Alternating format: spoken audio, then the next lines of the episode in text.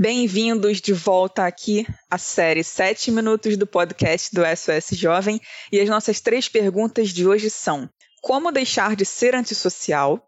Quando você não tem raiva da pessoa, mas a atitude em si ainda dói, você perdoou? E é normal se sentir culpado por algo que você não fez? Vamos lá!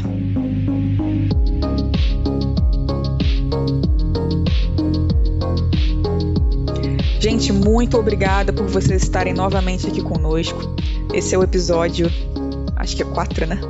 É, aqui da série 7 Minutos, onde a gente responde três perguntas em 7 minutos. E a nossa primeira pergunta é: Como deixar de ser antissocial? Gente, em primeiro lugar, por que, que ser antissocial deve ser um problema? Por que, que a gente precisa problematizar isso?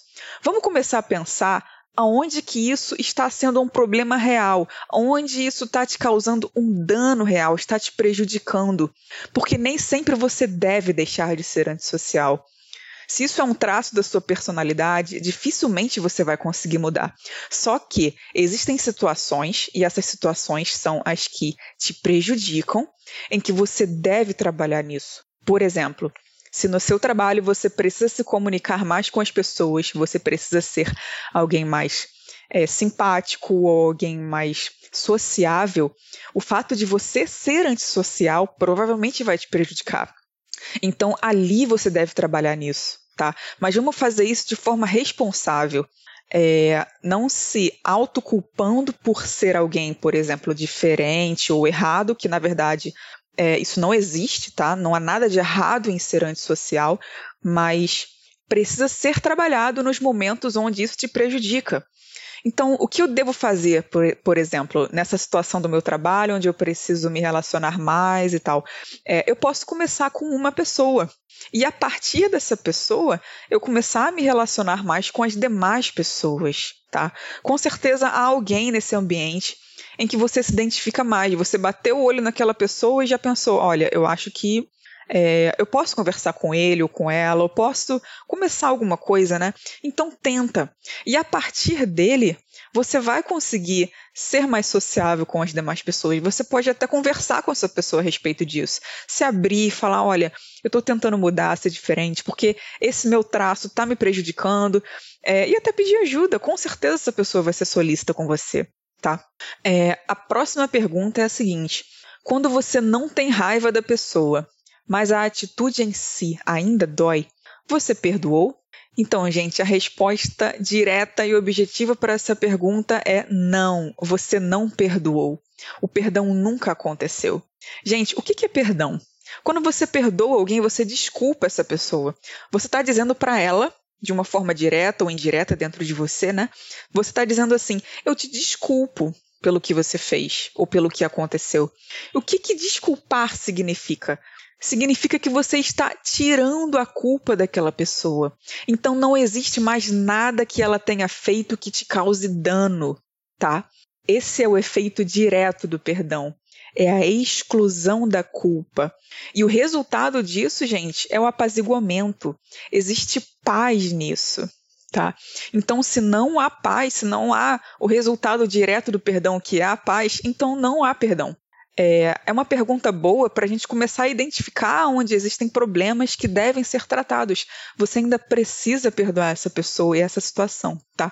Existem é, outros materiais aqui nosso do SOS Jovem respeito de perdão. Existe até um podcast que a gente fala sobre isso e eu recomendo que você comece a ter um olhar mais atento para isso se você está passando por essa situação, tá, gente?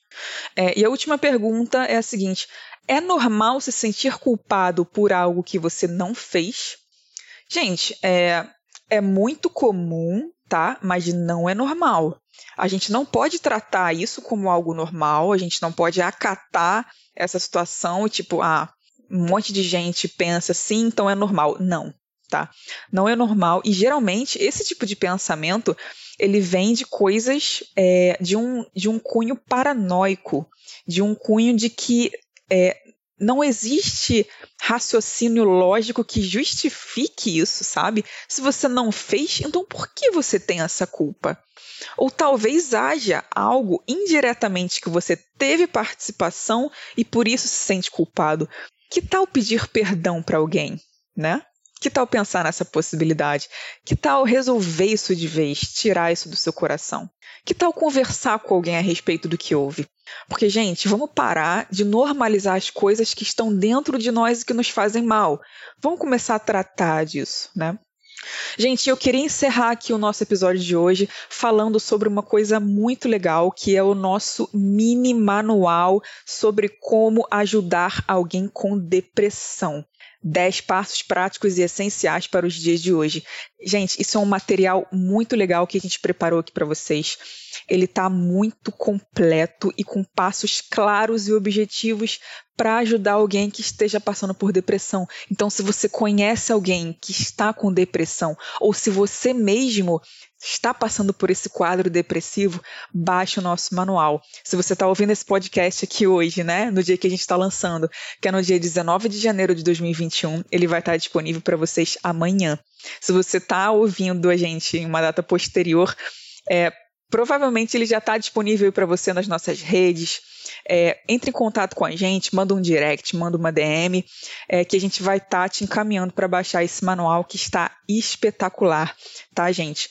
Novamente, eu agradeço a vocês por estarem ouvindo a gente, por estarem aqui conosco, por estarem é, mandando as suas perguntas. Muito obrigada por ouvir até o final e nos vemos e nos ouvimos aí, né? Nos próximos e próximos e próximos. Gente, muito obrigada. Vamos seguir junto e tchau.